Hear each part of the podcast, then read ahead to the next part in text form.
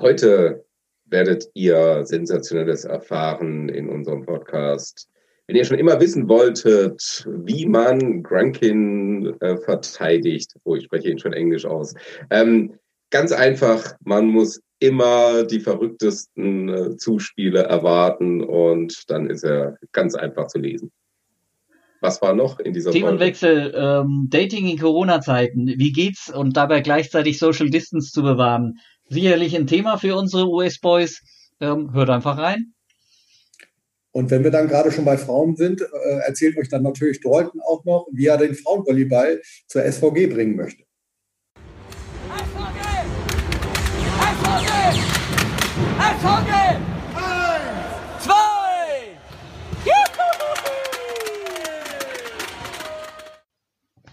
Wir begrüßen euch herzlich zur Folge 5 unseres Lünenblock Podcasts Butter bei die Hühnen.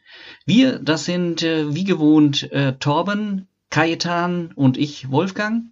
Und heute haben wir noch drei zusätzliche Gäste bei uns, nämlich die Lünehühnen sind äh, vertreten mit Dalton Solbrick, mit Jordan Ewert und Will Kraft. Ja, hallo Hier. auch von mir und von Torben haben wir noch nichts gehört. Ja, ich bin, ich bin auch mal wieder dabei. Ähm, ich hoffe mal, ach, das, das Huhn schon wieder. Getan. Kannst du es nicht endlich mal wegbringen? Tut mir leid, das ist echt nervig. Also sowas. Wenn, wenn, das Huhn dich hört, dann muss ich glaube, das gackern. Also ich glaube, demnächst komme ich mal vorbei und schlachte das Ding. Aber ja. du hast ja noch ein paar mehr. Naja. Ehe das Ganze hier entgleist, gleich am Anfang äh, hake ich mal wieder ein. Ähm, heute werden wir unseren äh, Podcast aufteilen in zwei Teile. Ähm, und zwar ist es so, dass wir heute unsere US-Boys hier haben. Das heißt, wir werden den ersten Teil noch übersetzen. Der wird so vielleicht 15, 20 Minuten, wir wissen es selber nicht genau, ähm, wo wir ihre Antworten auch auf Deutsch übersetzen. Und danach kommen wir in den Talk rein.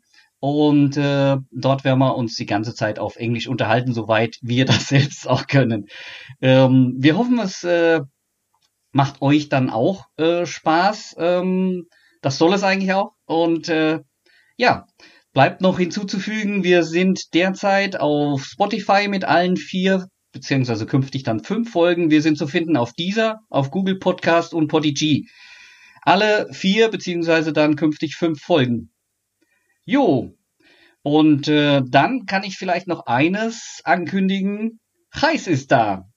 Harte Like, willkommen. Ich hoffe, das war richtig ausgedrückt. Äh, Kreis von Solkemar, unser alter neuer Zuspieler, ist wieder angekommen in Kirchgelassen. Wir haben ihn schon mal ganz kurz begrüßen können, weil wir ihn kurz bekocht haben. Ähm, schön, dass er da ist und ja, schauen wir mal, was sich diese Saison noch so tut. Ähm, Ziel dieses Podcasts heute ist es eigentlich, ähm, die Menschen hinter den Spielern äh, kennenzulernen. Bisher ist es so, in den ganzen Saisons haben wir die Spieler immer so ein bisschen kennengelernt, sei es beim Angrillen oder oder. Und äh, das wollen wir, äh, das ist diese Saison ja leider nicht so gelungen. Ihr seht immer nur die Spieler spielen, wir kennen sie aber eigentlich nicht und das ist eigentlich ähm, dann eigentlich auch ein Ziel unseres Podcasts heute, die äh, drei Jungs aus den USA so ein bisschen vorzustellen. Und bei dem Thema Vorstellung äh, leite ich gleich mal weiter an Kajetan. Wen willst du denn vorstellen? Ähm, die Wahl ist auf Jordan gefallen. Äh, den Nachnamen darf er uns gleich noch erklären, wie er, man den genau ausspricht. Da gibt es verschiedene Versionen. Ja, Jordan, Außenangreifer, wie ihr wisst, und er hat vorher in Spanien gespielt, auf der schönen Insel Ibiza, wo jetzt auch in dieser Saison unser früherer Zuspieler Carlos unterwegs ist. Und davor war er im College, also Spanien war seine erste Auslandsstation. Und ähm, seine Stärken, die er so beschreibt, äh, sind eigentlich, dass er sehr universal unterwegs ist, also viele Skills hat, aber physisch nicht der allerbeeindruckendste ist, wie er selbst auch gesagt hat. Aber dafür muss er das mit Raffinesse wettmachen und davon haben wir schon eine ganze Menge gesehen in dieser Saison. Ähm, Jordan kommt ursprünglich aus Kalifornien, ist also ein Sunny Boy, wie man auf Deutsch sagt. Und ähm, ja, herzlich willkommen, Jordan. Okay. Ja, Torben, ähm, wen willst du vorstellen? Ja, also äh, wir haben uns ja darauf geeinigt, dass ich mal Dalton mache. Also ähm, Dalton ist unsere Nummer 11 und ähm, wir nehmen jetzt zwar noch im letzten Jahr auf, aber ihr hört sie ja schon in 2021 die Folge und hatte Samstag Geburtstag. Also äh, vorträglich, nachträglich Happy Birthday, Dalton. Dankeschön. Ja, es äh, ist unser Mittelblocker, unser neuer Mittelblocker, äh, zusätzlich zu, äh, äh zu unseren beiden äh, großen Spielern. Und ähm, er wurde in Lake Forest geboren, in Illinois, in der Nähe vom Lake Michigan oder am Lake Michigan, in der Nähe von Chicago. Aufgewachsen ist er in Lindenhurst. Yes, it's, it's correct. Lindenhurst? Ja, ja? okay. Ähm, hat zwei Brüder, und vielleicht auch das Interessante für, für uns Deutsche ist so ein bisschen, dass äh, de, dein Vater eben deutsche Vorfahren hat. Ähm, in seiner Jugend hat er ganz viel Basketball und Volleyball gespielt, schon an der Schule und äh, war da in beiden Sportarten sehr, sehr erfolgreich und in diversen Auswahlcamps äh, von, von Illinois und Amerika, äh, von der USA allgemein. Nach seiner Schule hat er einen Zug gemacht, den, glaube ich, kaum ein anderer machen würde. Er hat einmal Harvard abgelehnt und ähm, ist dann, naja gut, aus dem kalten Michigan, äh, kalten Illinois, Entschuldigung, ähm, nach, äh, nach Hawaii gewechselt, um Meeresbiologie zu studieren. Und äh, dort hat er an der, an der, an der Uni ähm, in der Auswahl, drei Jahre in der Auswahlmannschaft dort gespielt. Ja, ähm, was kann man über Daltons Skills sagen? Ähm, er hat mal selbst gesagt, äh, dass er besonders gut Aufschläge kann und äh, Angriffe, also Spiken. Ja. Ähm, das hat er in seiner Karriere an einer, an einer, äh, in Hawaii schon ordentlich gezeigt. Im zweiten Jahr war er schon dann immer in der Starting Six äh, der, der Mannschaft drin. Also das ist auch schon herausragend. Und im dritten Jahr, äh, finde ich besonders interessant. Insgesamt haben sie 102 Sätze gespielt und davon waren 99 in, den, in der Starting Six, also groß Respekt. Ähm, danach hat er ein, ein Jahr, äh, sein erstes Profijahr in Kroatien gemacht. Also Hawaii warm, Kroatien am Mittelmeer auch warm. äh, sicherlich eine, äh, ein sehr schönes Erlebnis, hast du, glaube ich, auch mal gesagt, dass es sehr schön zum Leben dort ist. In Kroatien hat er in, der, in dieser Liga gespielt, in, ähm, na, wie heißt es jetzt nochmal? Mefsa. Was? Mefsa, die internationale Liga. Ähm, danke, Kajetan. Bitte. Ähm, okay. äh, und in der, also Kajetan hat die schöne Mefsa äh, ähm, erwähnt. Das ist die Mitteleuropa, eine mitteleuropäische Liga aus den also einem Staatenverbund und dann CEV von Österreich, Ungarn, äh, Slowakei, Slowenien und Kroatien. Außerdem hat er bis in den Challenge Cup, das Achtelfinale, ist er letztes Jahr gekommen. Also hat auch schon ein bisschen ein paar Erfolge hier den, in Europa vorzuweisen. Ja, ähm, was gibt es noch kurz zu sagen? Dalton ist die Nummer 11 bei uns und das war auch in Hawaii.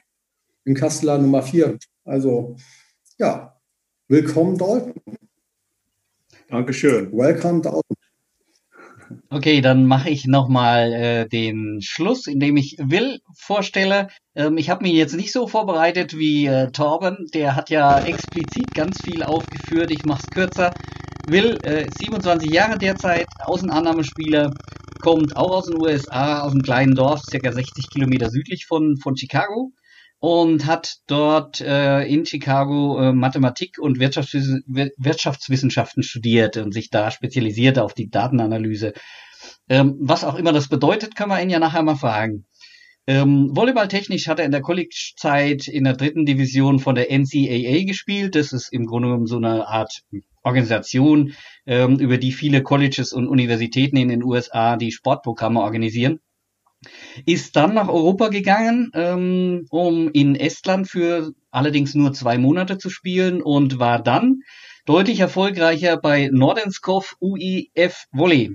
Geht mir etwas schwer über die Lippen, aber das ist in Dänemark. Ähm, war dort zwei Jahre und war in der ersten Saison, wo er gespielt hat, bester Außenangreifer der Liga. Ähm, und interessant wird's nachher in Part 2, wenn wir uns über seine Hobbys unterhalten, weil mit dem Namen kann man eigentlich nur Bierbrauen als Hobby äh, nennen, ganz klar. Ähm, er nennt aber auch noch Reisen, Golfspielen und Grassvolleyball. Auch das ist etwas, worüber man sich vielleicht mal unterhalten soll, weil Grassvolleyball haben wir bei uns in Europa eigentlich eher weniger. Welcome to Lüneburg, Will Kraft. And uh, then uh, let's talk about some things. Ja. Okay. Ja, gut. Dann gehen wir mal in Medias Res. So, let's start. Um, John, first question for you. How do you pronounce your last name? That's a riddle for everybody. okay. And why? I uh, I actually brought this up with my parents. My entire family in America says Ewert. Mm-hmm. Um, and then I told my family that everybody here says Evert or Evert or whatever. Mm-hmm. And my parents said, "Well, they're probably right because they're German, and I it might be a I, I think it's a German name. We say Ewert, but I mean, mm-hmm. if you guys think it's Everett, it's probably Everett. I don't know. okay, also damit haben wir es ja mal für Roman Gerd. In diesem Falle einmal schöne Grüße an Roman. Kannst du es ja das nächste Mal im, äh, in der Live-Kommentierung richtig aussprechen. Zwinker. Ja, es sollten auch andere zuhören, denn äh, Jordan war auch schon Gesprächsthema im BR Volleys Podcast. Also wir wollen jetzt nicht äh, Jordan nach Berlin bringen, aber ähm, dort wurde auch schon über ihn gesprochen. Also ähm, E-Word, das ist mhm. das, wie es in Amerika ausgesprochen wird, aber man kann es auch auf Deutsch aussprechen, weil es ursprünglich ein deutscher Name ist. Okay, danke. Ja, ähm, wir hatten ja, äh, wir hatten ja gerade eben schon angeteasert, dass Will eine besondere Beziehung hat. Äh, Will, um, you um, you have um, uh, said uh, you you will uh, you will later uh, beer brewing uh, a company open a factory or open a brewery or run a, a, brewery okay in the future maybe yeah um, I've been been brewing beer for a few years now. Um, when I was living in Denmark, I got to brew in uh, a local brewery there as well. Um, so I've seen, you know, the home brewing side and the commercial brewing side as well. Um, it's a dream of mine, and you know, um, I can't play volleyball forever. So mm-hmm. it's uh, once once volleyball's done, it's on to the next thing. but okay. you didn't study brewery. Uh, you only made it uh, uh, volleyball and beer brewing. Yes, it's just a hobby. I have not gone to school for it. Um, there are good schools around the world, but I, uh, I haven't gone to any school oh, yet. In in the US, you can also uh, also study uh, brewing technology or yeah. something. Okay, yeah. There's there's schools. Uh, there's there's different um, different colleges around the country are, have little programs popping up. So mm -hmm. good news for me. Okay, cool. Also ja, ihr habt ja schon gehört. Will ähm, interessiert sich sehr fürs Bierbrauen. Er konnte in Dänemark auch schon mal ein bisschen reinschnuppern, reinschauen, wie das funktioniert. Und ja, das ist ein Plan von ihm für seine Zukunft nach dem Volleyball. Er kann ja nicht immer Volleyball spielen. Will, um, when I say the words small, independent and traditional, What would you say? What uh, what idea do you have to these three words? And beer again. It goes goes right to uh, making a traditional style brewery. Uh, yes, yeah. It, yeah. Uh, this is the definition, the American definition uh, for craft beer. Yeah. Um, but in, in, in Germany, we, we interpret Inter- yeah. um, uh, craft beer in another way. We say it's a yeah. new way of uh, new taste uh, and experimental. Uh, it's not not um, linked with words like uh, um, is small or independent or traditional. So it's uh, just another way. So. yeah, no, the the German purity law is uh, is is pretty straightforward. You know, only four ingredients in beer, and they, those four ingredients taste really good.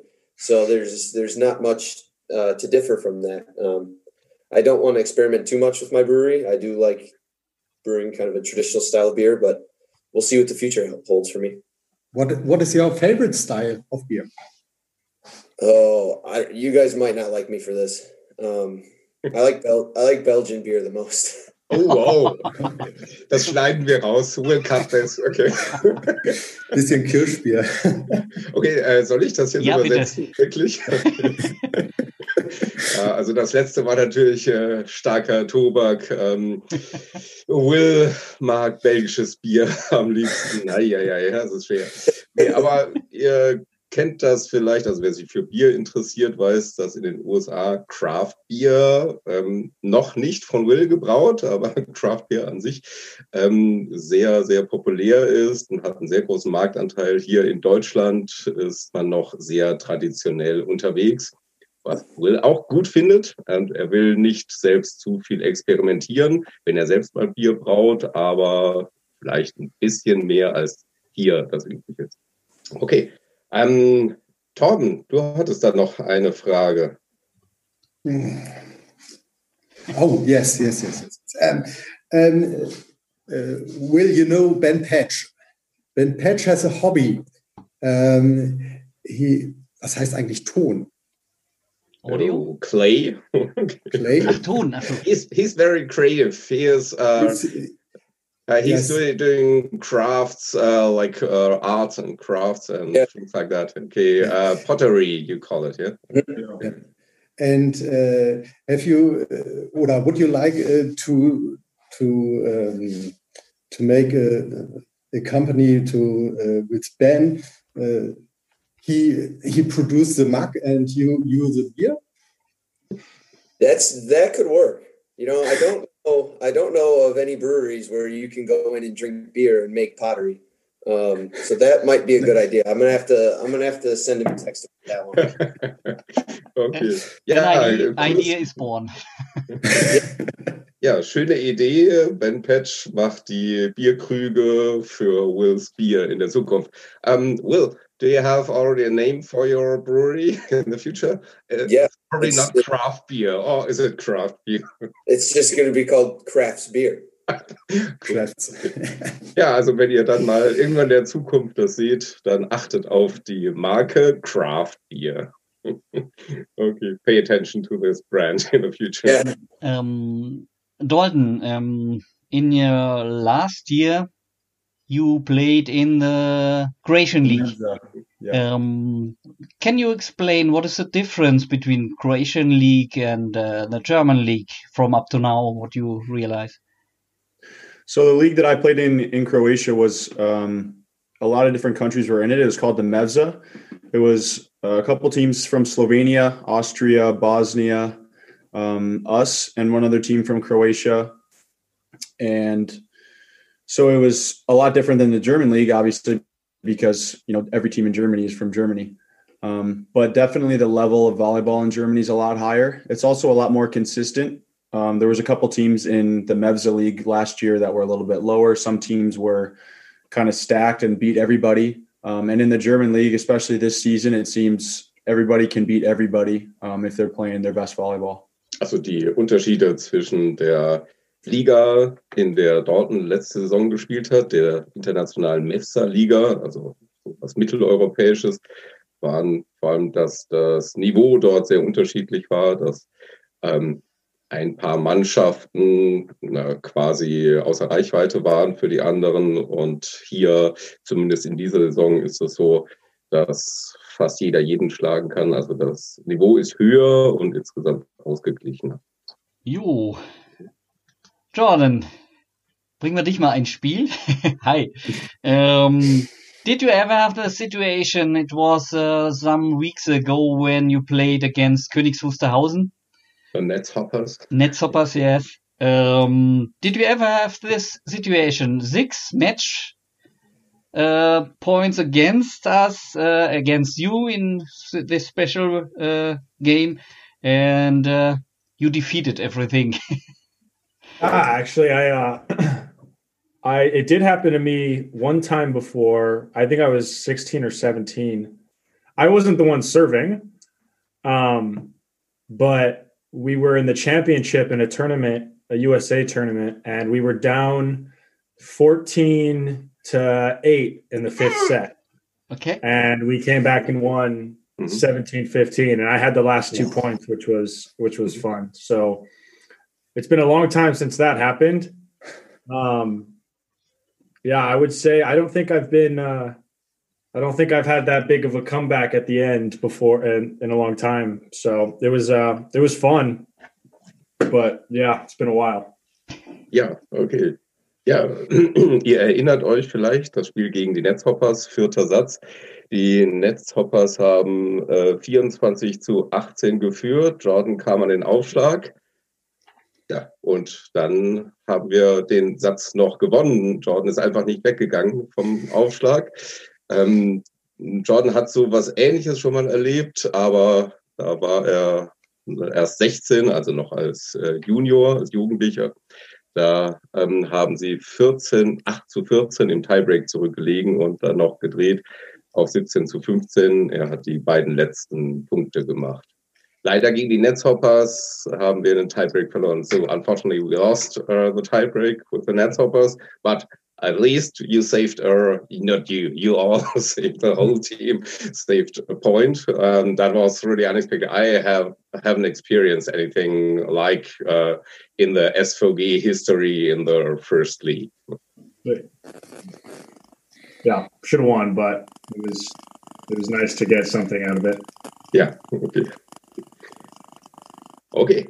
Um, Dalton, das war wieder eine Frage von äh, Tom. Tom, it's your turn again. Okay. Ah, it's my turn. Okay. Um, uh, you, uh, Dalton, you're, you're especially uh, for, uh, for attacks um, and you want uh, to be a one-legged attack. Is that correct? The slide, yeah. Slide, yeah. okay, you call it. Slide. slide. It, it, it's called slide in English? Yeah. Yeah, okay. Mm -hmm.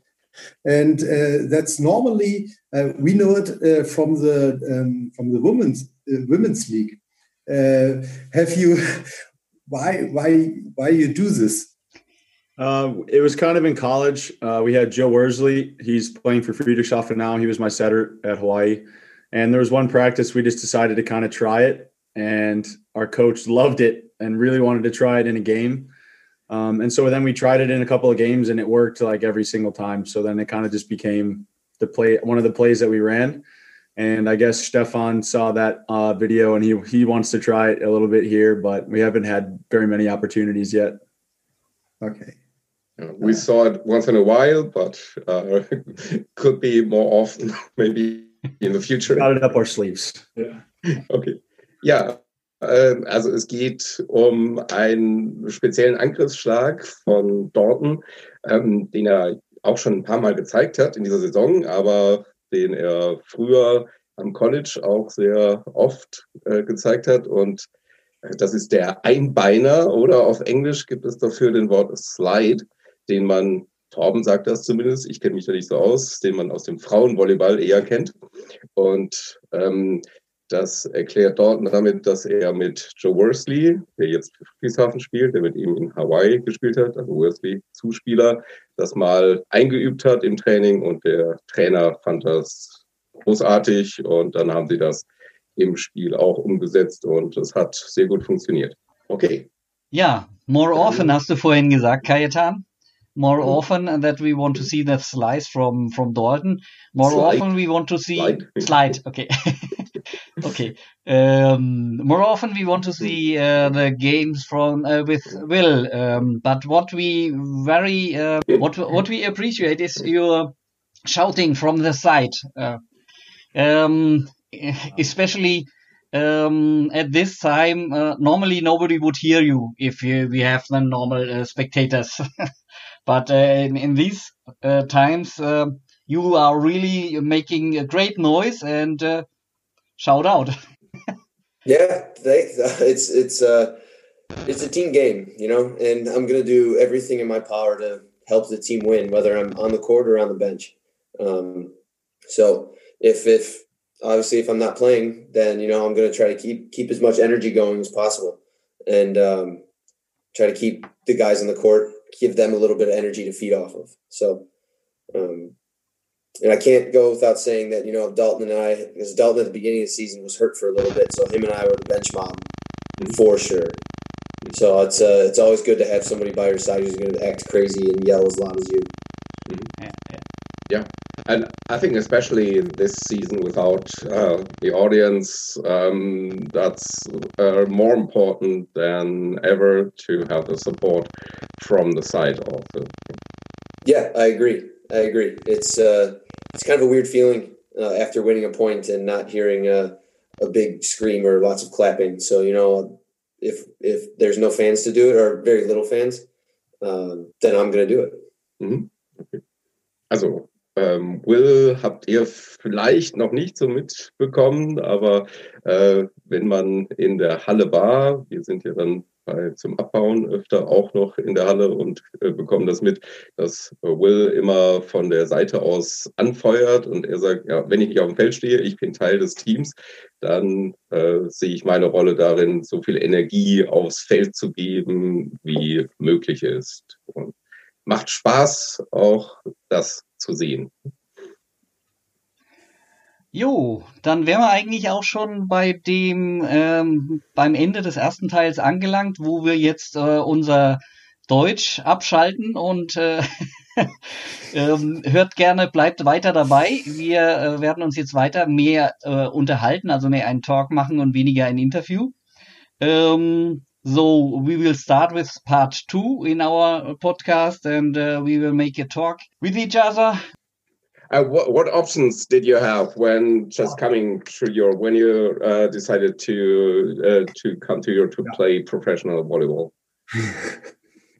well, we can start. So Jordan yeah. and I actually have a pretty similar story. We were going to play for the same team, uh, CSM Bucharest in Romania mm -hmm. last season. Uh, we were both signed and everything, and then they ended up just getting rid of their men's volleyball team through that from that club. So we were both without a team in August, which is pretty late. Um, and then we found a new agent, and uh, he ended up going to Spain, and then I went to Croatia, and that was at that time that was kind of our last options. Mm-hmm. It was our last options, and there weren't many teams left, so we both had our seasons. Him in Croatia, me in Spain, and then before we came here, I mean, with Corona, we had to go home early and you know with the season ending and also with some teams having to shut down because of money problems and stuff you know we we knew that there weren't going to be a lot of options. And our agent who we kind of owe everything to she's done everything for us. Um, she found she's had like uh, other players in the past play for stefan like cody kessel and michael brinkley and um, I think Ryan Sclater. Ryan Sclater, yeah. And so she uh, talked with Stefan and it ended up working out. So as soon as we both, um, you know, got the offer to come play here, I mean, we didn't we didn't have any other offers at the time, I don't think, but we didn't need any other offer, offers. We knew we mm-hmm. wanted to come here and uh, and play in Germany and play for mm-hmm. Stefan. So, I mean, uh, it's really we took that we took the the the opportunity pretty mm-hmm. quick. It was like one week after we got home. Yeah really? Okay. Well, how uh, how come that you ended up in Estonia? But Estonia is a really uh, it's pretty it's a small country, but pretty big in volleyball. And the team you played for the uh, first uh, in your first season here in Europe, it's uh, I think they're yeah one of two big teams in professional teams in Estonia.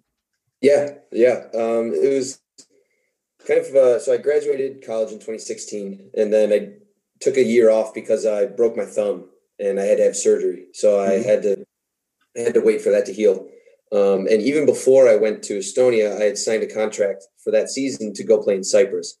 And mm-hmm. about two weeks before I was supposed to leave to go to Cyprus, my agent sent me an email and said, um, he, the email literally just said, the club is backing out. You don't have a contract. Sorry to hear that. Mm-hmm. And uh, this is two weeks before I'm supposed to leave. Mm-hmm. And luckily enough, um, Mike Miklow played here last year. Mm-hmm. His agent at the time uh, was looking for that spot to fill, and Mike was playing in Estonia as well. And Mike talked with his, his agent, my agent, and him talked together, and they helped me um, get over to Estonia in the beginning. Um, unfortunately, there were a few injuries to some middles on that team, um, and so they needed to sign a new middle.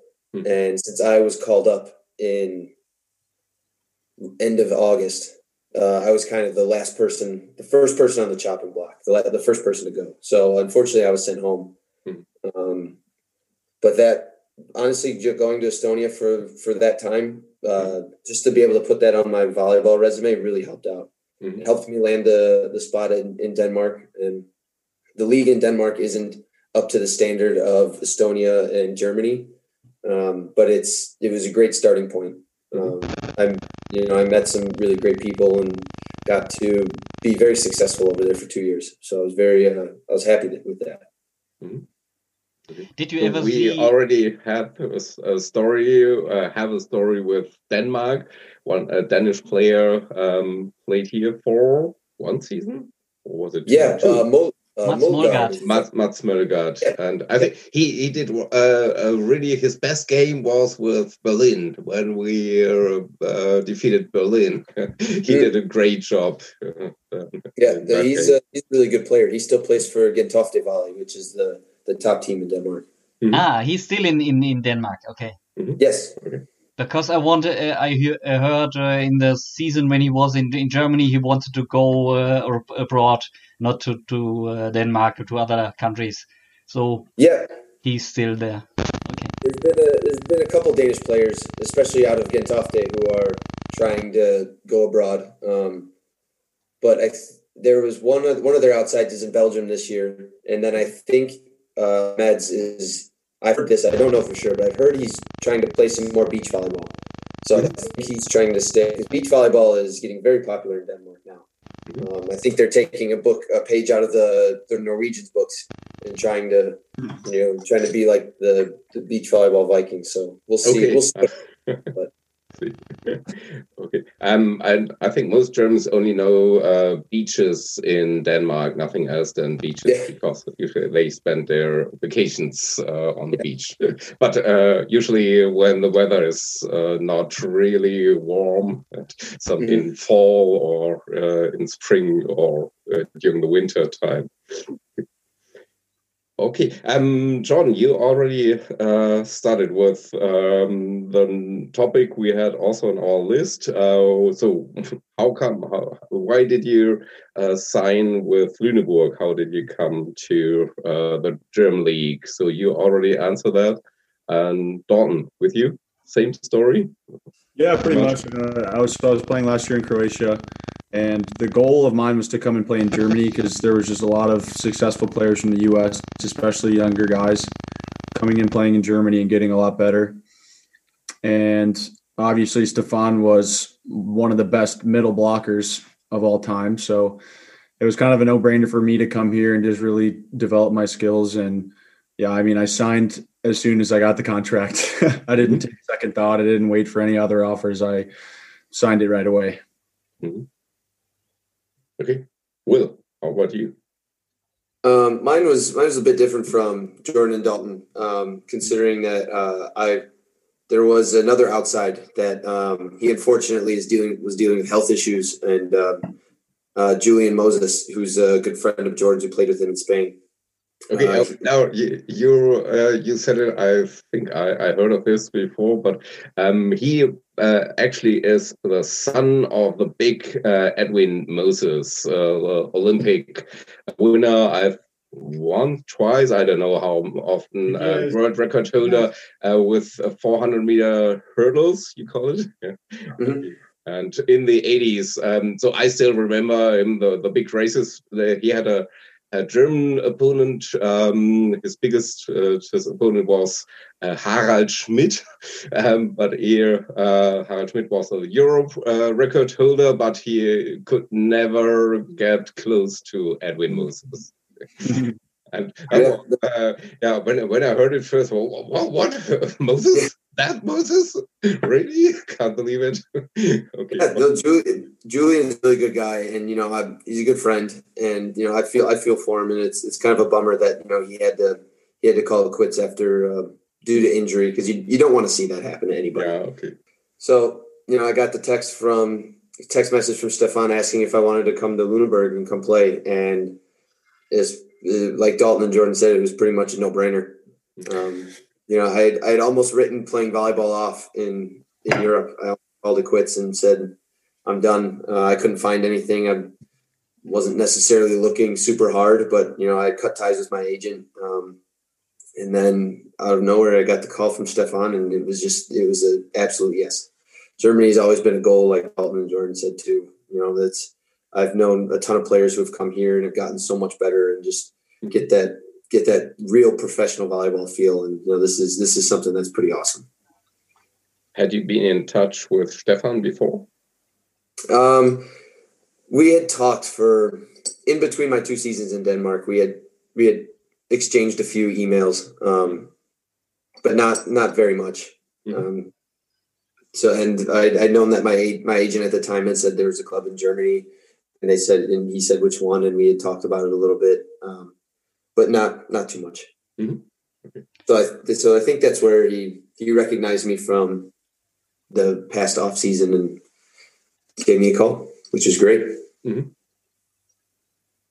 Okay, um, Dalton, with you, mm, just do you think uh, the pandemic changed a lot, uh, so regarding to your plans, or do you think uh, it's pretty, yeah, would have been the same story uh, even without the pandemic?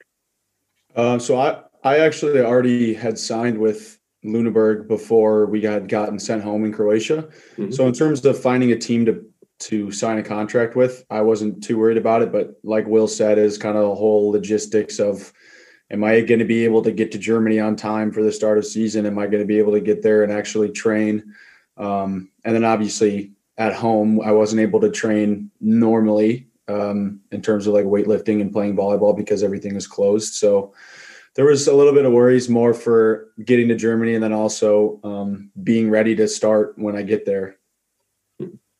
Yeah, I mean, I signed my contract with. Uh, I think one week after I got home from Spain, I flew back from Spain within a you know I was I was told the day before I flew home that I had to go home, and I got home and I was in shock of, of being at home. I was not expecting to be home, and then yeah, one week later, my agent told me that she had gotten me the offer here. And, you know, at that point, the nobody really knew kind of we were on lockdown, but we didn't know how long it was going to last and, and, uh, you know, mm-hmm. how everything was going to happen for the rest of the year. And, uh, but my agent told me, you know, if this thing gets worse, there are certain countries that are not handling maybe the virus as well that might start losing teams and losing money. And she said, you know, Germany is definitely a safer option because, you know, you guys are pretty smart about how you handle things like this. And so, you know, that was definitely also a great. I mean, I had wanted to play in Germany the year before. Um, and then, so, you know, it was always a goal of mine to get here, like it was with Dalton. And, you know, the fact that this was one of the play one of the countries that handled the the virus the best. That was also, you know, just extra icing on the cake, I guess. So I didn't really have any concerns. Um, you know, it seemed like the smartest option for volleyball and for and for the and for the coronavirus as well. Mm-hmm. So, so uh, um, is is France an, an, option for you to uh, to play volleyball? Uh, because uh, the the league in France is is on the uh, on the same level. I think mm-hmm. uh, it was it was for you an option or. Uh, I don't know. For me, I I don't think it would have been an option. I mean, I had a I had a good season in Spain, but I didn't have a great season. And um, you know, I know a lot of coaches don't really expect a lot out of me because I'm not the tallest outside hitter. Um, yeah. And I was grateful that Stefan gave me a chance and because I know I wasn't his first choice either when he was signing outside hitters. Um, and when some other guys that he wanted on the team didn't really work out, and so I ended up getting the offer. Um, so I wouldn't say France was an option. I, uh, you know, I think I just had to. I was just kind of looking for a contract offer. I mean, it's only my second season, and like I said, I didn't play incredible in Spain, so um, yeah. But uh, up to now, I think you can be satisfied with your ranking uh, up to now in, in, in Germany. I think. Uh, did you ever expect this at the beginning of the season that you will be in the ranking on the not on the top, but on the top in the top ten? Yeah, top ten. Yes. Uh, top ten, top five. I think um, I was expecting to have a successful season. I didn't really have too high of expectations. I just told myself coming in that, you know, I mean, this is something I want to do for a long time and I want to play on the national team eventually. And so I have goals that I want to reach. And I knew this was, you know, the best next step for me. And I knew I was going to have, to, I knew I was going to come. I knew I was going to work hard. I knew I was going to, um, I knew I was going to, was going to play well but again, I didn't really have any super high expectations um, in terms of like ranking or being one of the best players. I mean, I just kind of wanted to play well. That was really it. Um, so it's been it's been nice. I mean, I haven't I've definitely had some bad games, but um, you know, I, I remember only the Herrsching game didn't uh, go yeah. well, but the rest was uh, pretty good. Okay. yeah, my agent wasn't too happy about that. okay, don't mention the war. okay. It's only only one game, and we are also you all uh, human beings, so we make uh, we have days where we are not in the bad in the best uh, situation and uh, shit happens. That place is hard to play in. That gym is a hard gym to play in for sure. Really? Okay. Okay. Uh-huh. Not, not only for the uh, for the away uh, games, so for the guest teams, also for the home team. yeah, yeah. It was. Uh, I, I can remember. Um, uh, do you know Stephen Marshall, uh, Canadian? Uh, I don't play? know him personally, but my agent likes me she wants me to watch a lot of video of him because she thinks we're similar players. Yeah, he is. Uh, also, he played as a libero, libero for the Canadian team sometimes, but usually he's an outside hitter. But yeah. uh, and he played for for the SVG SVG. He played his first game in Herrsching, and uh, he's a really really good player. But uh, that wasn't his best. it was terrible for him. yeah, I can imagine. Um, okay, but it was his, his first game, and uh, after I think uh, was it two games, Kajetan, or one, uh, uh, two seasons or one season, he he stayed at the one, SVG. Only one season. Then one. Uh, he signed with Berlin, and then went and, to Poland. next next two seasons, no, from Berlin he went elsewhere, Turkey, Greece, um, whatever.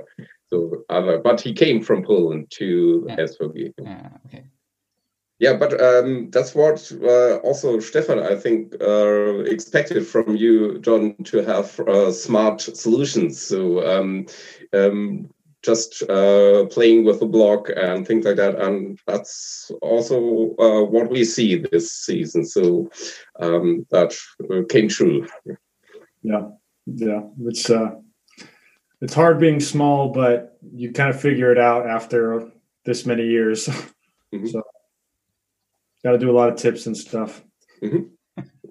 In every highlight uh, video, I I saw you with with uh, digs and uh, tips uh, every time.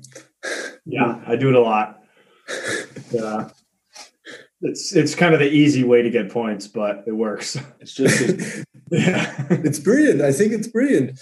Uh, no, normally they want uh, to hit a, a, ball with a with a, the hardest hit, and you said, "Oh, I look there, there, there," and then uh, I tip it, and there's there's a head, a finger, yeah. also, and then the ball is on the floor. Yeah, exactly. You drive your opponent crazy that way. yeah, yeah, I know. I don't. that and my teammates too in training.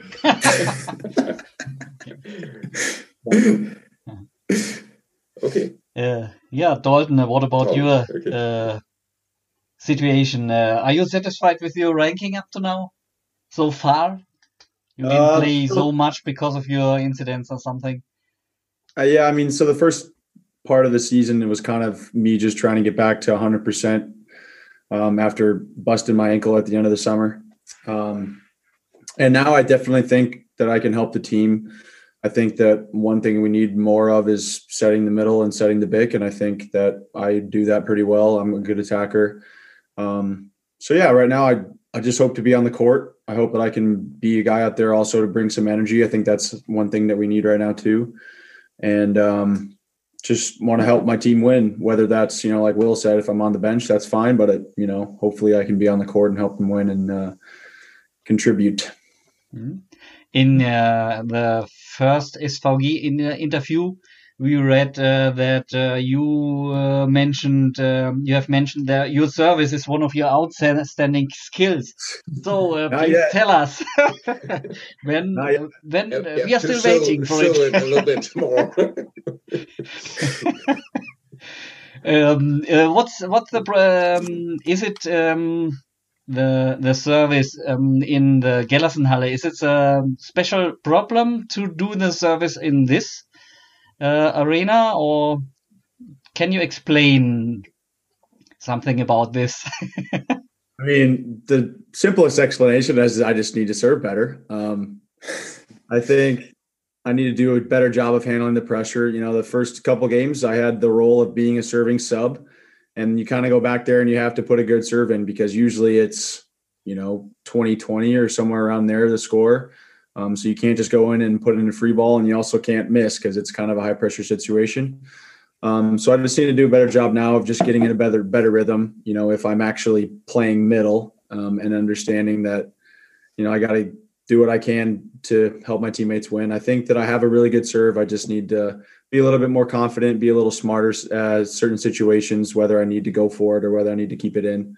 Um, but yeah, hopefully I'll keep getting a rhythm, keep getting better at it, and uh, yeah, it's coming. Wait for it. Dude, oh, okay. I think I I think I remember so the in the uh, friendly games before the season with the Dutch team and maybe one of the first matches, uh, your service uh, looked better, but then you have also um, injury coming back. You had a, a, the flu and things like that. It's just uh, yeah, was maybe not really helpful for the rhythm. It's definitely not helping me, but for sure, yeah, I need to not. make. I'm trying not not making excuses. I need to serve better for sure. Yeah, that's what uh, Wolfgang keeps telling me. he yeah. told us his service pretty strong, but we can still see it. strong, not. Would, would like to would like to see it more. yeah, I would. you too, of course. So, what about uh, your situation? Well, we already uh, we've already mentioned that you put a lot of uh, energy from the side, but so far you hadn't uh, much opportunity to show uh, your skills on um, the court. Um, what do you think? What do you expect um, for um, your role in this season?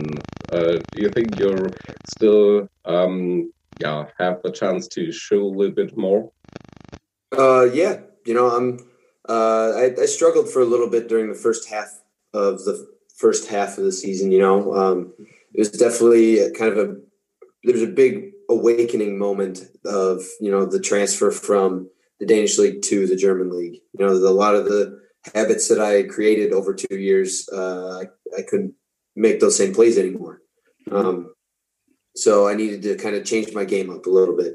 And you know, in the past month or so, I, I think I've really found it. I feel like I'm playing very well now, and you know, I'm I've got faith in whoever we put it outside uh, mm-hmm. on the court. Obviously, I want to play, yes, um, but I also want to win. Mm-hmm. And you know, if the winning the winning talent is already on the court and I'm not, it sucks. But you know, a win is a win. Um, but yeah, it, I think I think that we've got we got four four good outsides that can really make a difference on the court right now. Mm-hmm. So it is it's definitely a battle for um, for who's going to be playing for the rest of the season. But I think Jordan and Victor do a great job out there already, and when Connie comes in, he does a great job too. So it's going to be going to be interesting, but you know, I definitely hope to see the court a little bit more. Mm-hmm. So uh, that's uh, second part of the question already. Uh, you've answer this. Um, the the difference was bigger than you expected between Denmark and Germany.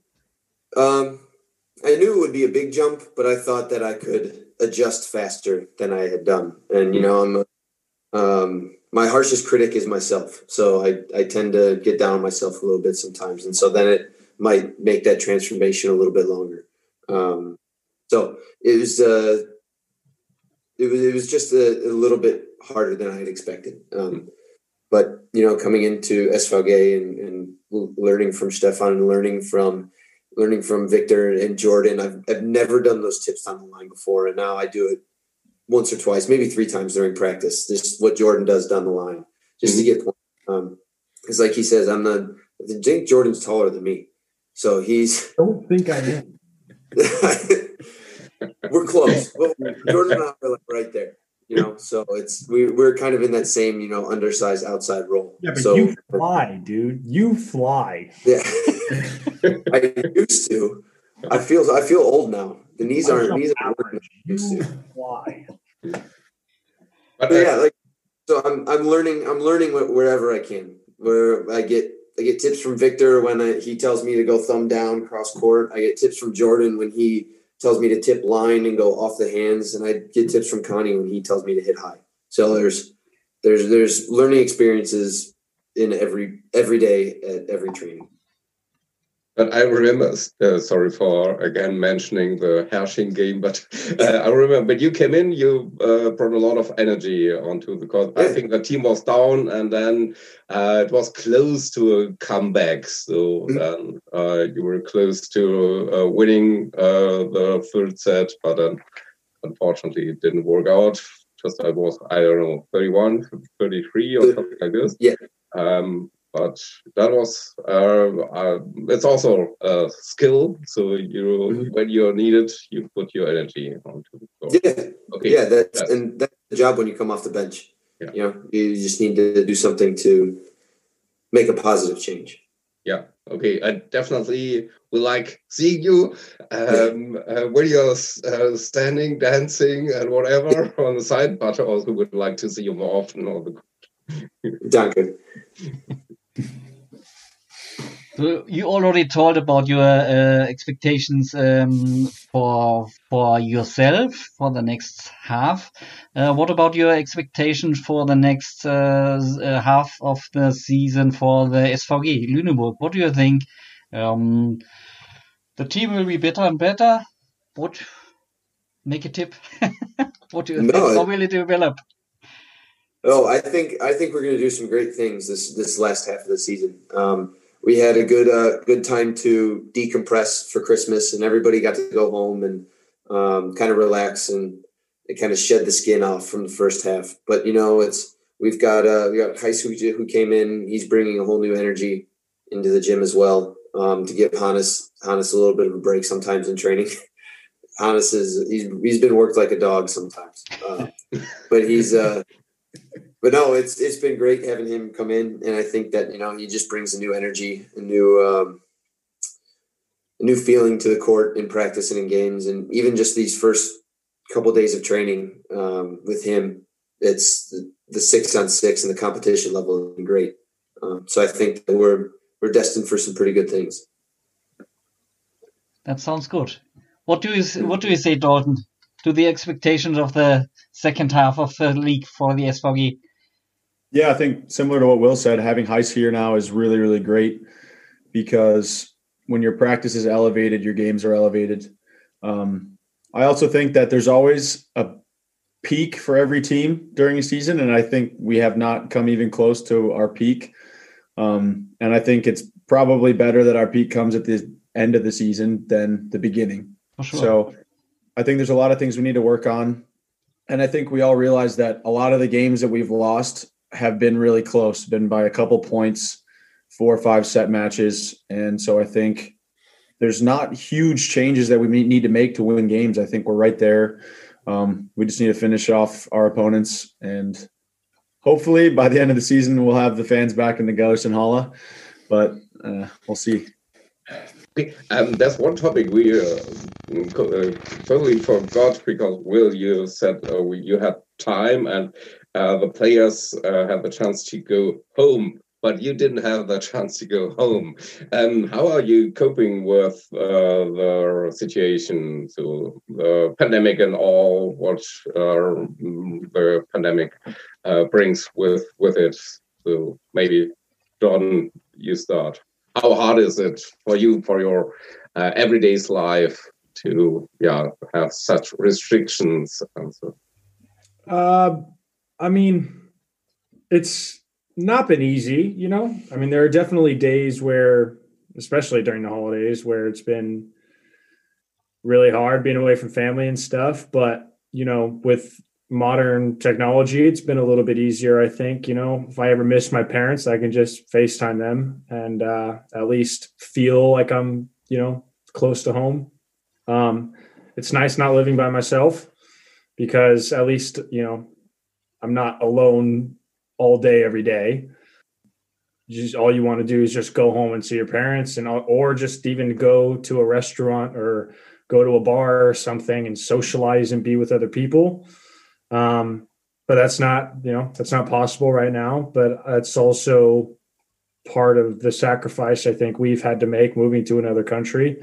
I mean, this is something that I've wanted to do, play professional volleyball since I was 14 and I knew I knew this was going to be something that, you know, this was going to be a part of it. I was going to be away from my family for the holidays and I was going to have to sacrifice a lot of things and um so, you know, I, I, I was prepared for it, you know. It's not a mm. it's not a, you know, but, uh, but not uh, you you weren't prepared in the hard version for a pandemic like a pandemic so so it's a little bit harder in, in pandemic times i uh, think so. but it's also it's been harder in pandemic times but it's also you know this isn't this isn't forever you know yeah. this is it's not going to be like this forever it kind of sucks that it is right now but you know mm. we've been going now for what nine months like this so we can handle a couple more mm.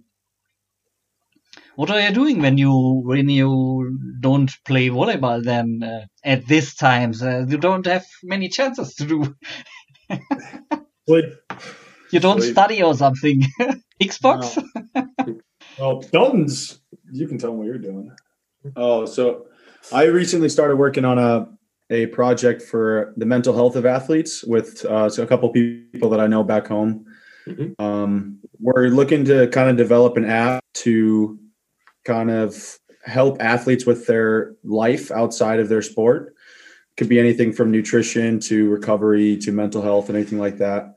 Um, and we kind of wanted to create that because it's something that we like. It's three of us that are working on it, um, and we all have played in college sports, and it's something we wish we would have had. And I think especially during these times, like mental health is one of the first things to go when you're stuck at home all day, especially during a pandemic. You can't do anything. You're away from your family.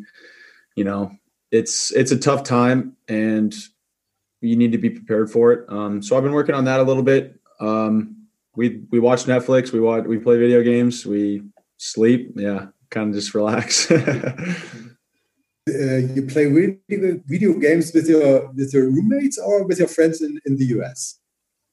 I play usually just by myself. I just play first person single player games. Okay.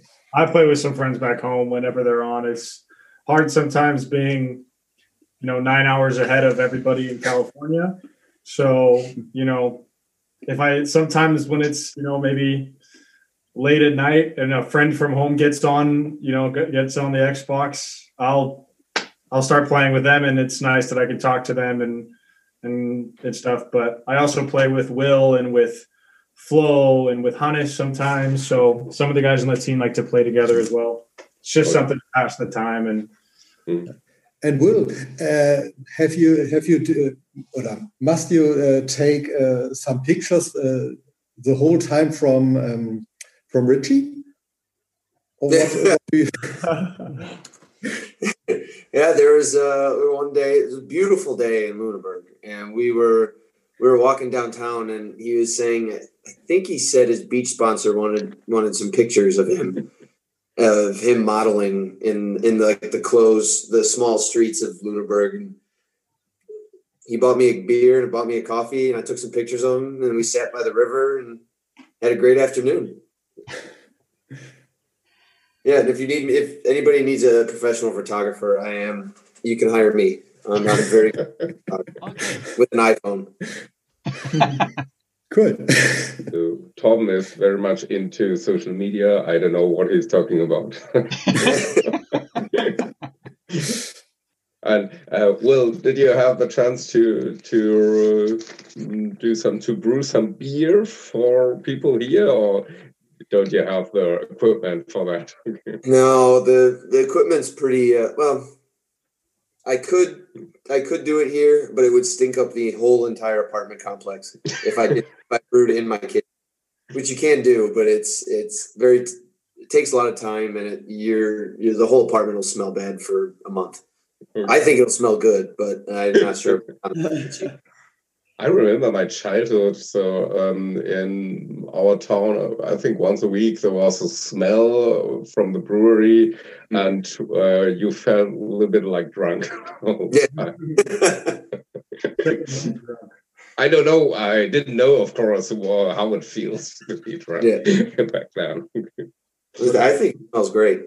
Yeah, yeah it's it's a nice smell to me. Yeah. okay. Okay, so let's go back to the league. Okay. Um, uh, is there any player in the VBL in the German league that impresses you? So that have it, uh, has impressed you, um, and maybe some special skills. Well, maybe you would start. You uh, had, I think you played almost uh, any team except for uh, except for um, any okay. I think we've played everybody. Um, yeah, I I played Ben. I've played Ben against Ben Patch in uh, when we were seventeen and eighteen in club volleyball, mm-hmm. um, and he jumped high then. Um, but he jumps really high now, so that was definitely a bit eye opening. And um, it's always cool. You know, I, I didn't play against Berlin uh, when we played them in the regular season, but in the preseason we had a we had a practice match against them, and uh, you know, just being on the other side of the net from Grankin and Eder to two volleyball icons in their respective countries, it's it was very cool. Mm-hmm. Yeah, and and trying to block a ball that Grankin sets and um, Ben patch hits is a bit diff- difficult, but Jordan did, did it, so that was pretty. Oh, cool. whoa! It's in your CV. okay, no, right now. yeah, oh, yeah, put that up there, Jordan.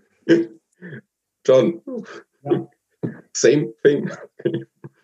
uh, I mean, yeah, of course, Ben Patch jumps high, and you know, he's on the national team and uh, can do things that only four players in the world can do. Um, I would say, in terms of just skill, um, I would say Grankin obviously is probably the hardest setter I've ever played against. Um, and I was really impressed with uh, the libero at Berlin. That guy, I don't know. Zenger, played against the German guy. He's my age. I played against him um, in youth for the youth national teams and um, for world championships and stuff. So I've played against him before, but you know, I watch him now and I'm like, dude, that guy, he's in my in my opinion, he's freaking incredible. I think he's a really good libero for his age, mm. and um, you know, he's really impressive to me. So I don't know. Sounds also good for the future of the German national team. yeah, exactly. He's young, and for a libero, he can play for a long time. So, mm-hmm. I mean, good for him. He's he's really good. Mm-hmm. And maybe you could explain a little bit uh, what makes uh, Grankin so hard to read or yeah. so it's actually kind of funny. We talked about this when we played him. Um, Grankin always tries to make the most unpredictable and kind of craziest set um, and that's kind of what makes him a little more predictable, you know? Okay. like, okay, what what is the craziest set? Okay, so that's kind of how I remember when Dalton played against him. He was like, "I'm just going for the craziest set. Like I'm just," and it works sometimes. Um, but you know, for one, just the fact that he can do all of these crazy sets. I mean, any setter can do that, but his location is consistent. I mean, he can put the ball in the same spot almost every time while still he could do it in all these different angles and kind of twisting and stuff. And and you know it's it's the hardest set he can make but he puts it the ball in the right spot. And some setters you know a lot of setters can't can't do that. And mm-hmm. you know that's experience but i think also he's just kind of he's got something that a lot of setters probably don't have and you know i'm not a setter so i can't say exactly what it is but he's just different mm-hmm. okay thanks Okay, that was yeah. pretty telling. Okay, thank you. Yeah. Dalton, do you observe other middle yeah, I, I definitely agree with these guys, especially as a middle. Grankin was pretty tough to to read against. Um, also Eder, because I think it's just so impressive that he's still playing at this level because he's is he like 39, something like that? Is he that old? Seven, I yeah, 38, I think. Right. 38, yeah, he's I I pray that I'm still able to play at that level when I'm 38. I think so impressive. Um, and then also obviously you know like Ben Patch, also Linus Weber on Friedrichshafen. There's a couple op- oppos that are pretty pretty beastly. um, yeah, but you know like like I like these guys said, I played against Ben Patch also in college, so he doesn't really impress me anymore. It's kind of just expected. I mean, it's still it's impressive how high he jumps. Um, but it's kind of just expected now. Like you know who he is. Yeah. Mm-hmm. Yeah. If other maybe um, idols or maybe volleyball players, uh, you think, okay, maybe someday I will play like him, or that's just uh, somebody I adore or whatever, admire. I personally, I actually yeah. like watching the uh, the Japanese national team middles because they're the little, they like oh. to run a lot of like different plays, and that's kind of what I did with with Joe when I was at Hawaii. Was kind of using speed instead of you know jumping sometimes. Mm-hmm. Um, and then you know there's like the Serbian medals because last year I played in Croatia. Mm-hmm. Uh, they were kind of like gods there, like Lisinac and Podraščanin. Um, mm-hmm they're just ridiculous, but they're also huge. So it's kind of hard to relate a little bit. so I kind of like to like you know watch guys that are more similar to my size and figure out what they do mm-hmm. uh, that makes them so good and kind of try to model my game after that. So, uh, talking about the Japanese league, that's Nishida comes to your to my mind. So jumping incredibly for his height. Okay, John, John. Oh no, I was saying that Nishida and Ishikawa, those those are yeah, okay. Japanese guys that I mean, I love Ishikawa because he's mm-hmm. short, he's an outside, but he's just as aggressive and physical as the tall outsides. Mm-hmm. Um, and those are kind of the outsides that I really look to. I'd say the guy I look up to the most is Kubiak. Mm-hmm. I mean, and I are about the same height. We jump about the same, and I think we have kind of similar uh, attitudes and mm-hmm. um, I mean, obviously, I'm not anywhere near as good as him, but I think you know that's kind of who I strive to be, the player I strive to be, and uh, mm-hmm. um, yeah, that guy's just like a god to me. you have to improve your dirty talk skills yeah, in order to come close. Yeah. he likes to fight. We're working on it. He practices it a lot. oh, shut up! You want to talk? okay. Well, anybody, um, maybe your favorite player in world volleyball? Uh, like my my favorite player to watch, um, and he's been hurt for about a season or two now. But Taylor Sander uh, has always been somebody who I've tried to mm-hmm. um, somewhat model my game after. You know, he he is a jumper. I've always, I mean, for the past few years now, I've been I've been jumping pretty well. Um, so I've always tried to kind of be like him because like like Jordan said about Ishikawa, he's not afraid to go up against the big guys up there. You know, he's not he can still go for high hands, he can find seams, he can find angles, he can do uh, some other shots. And my favorite play to run is the Bic. and I think he's one of the best big hitters in the world. So I think it's super cool to watch him play. Mm-hmm. Um, overall, Jordan Dalton have mentioned it already, but watching the Japanese national team play mm-hmm. is some of the most impressive volleyball I've I've seen. Is it's it's so great to watch them play. Yeah. So we have prepared a quiz for you. Uh, let us uh, let me explain the, the rules. Uh, we uh, ask and we want from you the answer, and uh, the guy of you who knows the answer uh, oh, calls his name. who thinks who knows the answer? Those are only four questions. You can you can win a, um, a six pack tray of uh, oh. the Sommerbecker Dachs beer. It's a German craft beer of the a local. A local, yeah. And give it to Willie then if we win. you can you can share it with whomever. but maybe because of my English, it's better if you, Kajetan, uh, ask. okay, so just, I, uh, I, will look yep. uh, for for the person who will uh, shout out his uh, name at first.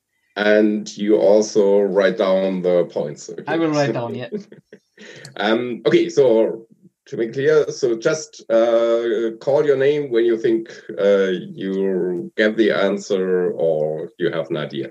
If if your answer is isn't correct, um, so the others have the chance to say the right answer.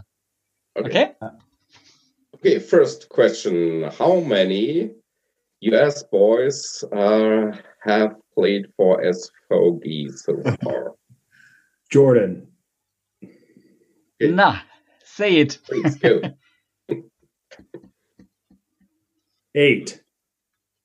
Oh, that was. That's not right. Nine. Close. Nine. Will says nine. Okay. Okay. And, and that's not right. Dalton. Seven. Yeah. yeah. Okay. Next question is connected to the first one. Uh, please name them, the names of the US boys for SVG so far. Okay. So the last, the first six seasons okay. before you kick. Jordan, Ewert, Ewert, Dalton, Will, okay, so Willis, your turn. it's your turn. Okay. Jordan, Dalton, me, yeah, Mike no, without without you, just. oh, without us? Yeah. yeah okay. Yeah. Oh. Oh, so there's six others than not that other than us. No, seven. Oh, seven, seven, seven. Oh, seven. Oh God. Okay, I don't know if I know them then. just try. Okay. All right. Um, we got Cody. Yeah. Uh, Michael Brinkley. Yeah. Got Kevorkian. Yeah. Yeah, that's I had seven. I had seven with counting counting oh Mike Michelo. Yeah, yeah okay. No, Michael you had already. Uh, ah, oh no, Michael Brinkley yeah, you meant oh. Mike Brinkley. Yeah. Okay. Michelo. And then was it Ryan Sclater one? Yeah. No, Canadian. Was he Canadian? Canadian. Oh. It was. Uh, did you say Cody Kessel? Yeah. Yes. Yeah. Will already have. Wasn't Blake one or? Nope, Canadian. He was a Canadian. Yeah, that's that's the only ones I got. I don't. Yeah, I don't know who those are. We too had uh, some problems. Um. Oh, sorry. I've noticed. Um. Yeah. I, only I think now, you made a mistake, uh, mistake. Not me, but you. You you put Ryan on the list, but Ryan is Canadian. Okay. It's it's six. So Jordan, you, you said six. Okay, that also was your Dalton guess. had the the best number. six uh, is right, but he said seven, and the other said eight and nine. So okay. Dalton is, right. is right. was the number. Yeah. But um, how many points will get for naming he said Cody, Michael mm-hmm. Brinkley, mm-hmm. Scotty, and Mike Michelo. Four yes. from six. Uh, so what's mm-hmm. missing? Uh, missing is uh, Leo, Leo Durkin, mm-hmm. and Eric oh, Have you played with Leo? We played against him. Yeah. And it was also just last B- year. BYU. That's uh, Jordan. You you told you lost um, your final with uh, with BYU. Yeah. Yeah. Oh, wait, sorry, sorry. Don't mention the war. Don't mention the war. Yeah, yeah, that wasn't against Leo. That was my Okay. last year. So Leo was playing here, I think. No, Okay, we don't. We forget forget about that. So up to now, uh, Dalton has uh, one point and Will has one point. Okay, cool. So next question, number three out of four. Um, how often uh, made uh, SVG to the semifinals of the playoffs? So in the first six seasons in the first league, how what? how many times uh, SVG made it to the semifinals of the playoffs? Jordan Yeah, once. one. Nope. That's not right. Next, who wants to Five. Will, go? Nope. Dalton, your turn. Zero? Uh, Will, what did you I say? know they did it once. Five. Five. Five. Two. Two. Right. Ah, five. You mean two? That was the German, German Okay. part. It's fine. I didn't understand. I didn't understand. I understand five. Yeah, this is German too, not this. This is Okay. That's right. Exactly. So, Dalton. Dalton. I'm going to say zero. Oh. The right answer is three times. Yeah. Oh. So, but uh, Will was uh, nearest. He said two. So Let's Will go. has up to now two points. Dalton one.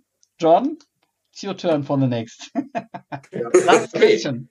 Last, or maybe we have a bonus question also, maybe uh, if it's a tie. Which natural resource made Lüneburg rich in the Middle Ages? I know this Oh, one. I, I Jordan. Salt. Sorry? Wasn't it salt? Really? Uh, of course. That's okay. That's right. Okay, but still, Will is in the lead. Yeah, is that right? All right. Yeah. All right. Yeah. How did I know that? So the uh, craft craftsman gets the craft beer. Yeah, that's uh, the Nice. right. I'll, right I'll share it. Very well. Okay. I think that one might. Cool. Think uh, our bonus question, by the way. No, we No, uh, no. we keep it for the next time, maybe. Yeah, I would say so, yeah. and when uh, you hopefully will have the chance to play a game in front of the audience, usually you will hear something at the end of the game, a song. That's kind of a tradition here in Lüneburg, and then you would know the answer. ah, suspense, suspense. yeah. But Will, at the end, uh, I have one question. In the SVG intro- introduction, you called your uh, motto of life, Pitter Patter, let's get at air. I don't know how it's uh, pronounced. I don't know. Um, can you explain what does it mean? Yeah, so it's um, it's it's from one of my favorite TV shows, and uh, the TV show is a comedy, uh, so it's kind of used in a uh, in a comedic sense. Ah, But when it's boiled down to it, the show is in the show, pitter patter, let's get at her really means, you know, quit your whining, quit your moaning, quit quit complaining, and just get the job done. That's at hand. Um, so it's it's you know whatever life whatever life throws at you, you know, there's no reason to sit down and complain about it. just do Get it. up off the butt and go do something about it. So Okay. it's I've I've always really liked that. Ah, okay. That's also helpful in this current situation. Yeah. okay, cool. Um, actually, uh, there was the gossip part you left out by uh, purpose, Wolfgang. Which one? Oh, we are the second biggest platform for um, um, mm, yeah, um, meeting people, uh, getting to know people after Tinder. So uh, last time, no, that was not our idea. Uh, just uh, Richie uh, said, okay, um, if anybody is interested, so then please uh, text us or let us know, send us a message um, via Instagram or whatever. So now it's your chance. Uh, what do you want to tell something about your relationship status? you don't have to. You don't have to. It's non-existent. it's complicated. I've uh, I've spoken to zero girls since I've been here. Okay. That's dramatic. Yeah, it's really hard right now. the only the only girl I've spoken to is Sophie. and Nayla. Those are my girls. um, yeah, I don't know. It's uh, even if even if I did meet somebody, you can't really go out on a date. You know, it's you'd have to be a socially distanced date. Sit there and have a coffee with romantic.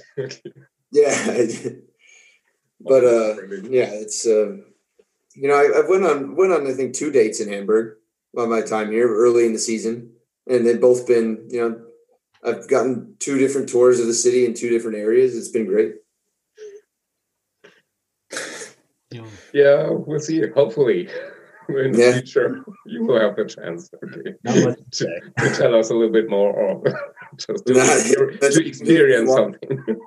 we just walked around. We went to the the, the opera house. Isn't that where you can go to the top deck? Yeah, yeah. There is uh, Elbphilharmonie, the concert hall. Yeah, okay. Yeah, yeah. That that was very cool. Okay, cool. Yeah, that must be enough for the moment. yeah, and we're doing fine here. Okay, cool. We uh, enjoy you having here with us and also seeing you playing. Um, and hopefully, we all hope we'll have a chance to see you also in the still gym and maybe in the future in the arena also. Yeah, we have to we have to say a great thank you to you for your time, for your for the talk from you, and uh, we wish you all the best for the next, and we hope we can see you live. We don't yeah. know what happens in the future, but uh, yeah. thank you from us. No problem. Thank you. Thanks for having us. Wow. Thank you. Thanks. Great. Ja. So. Tschüss. Ciao. Tschüss. Uh, Happy New Year, frohes neues Jahr. Frohes neues Jahr. Yeah. Happy New Year.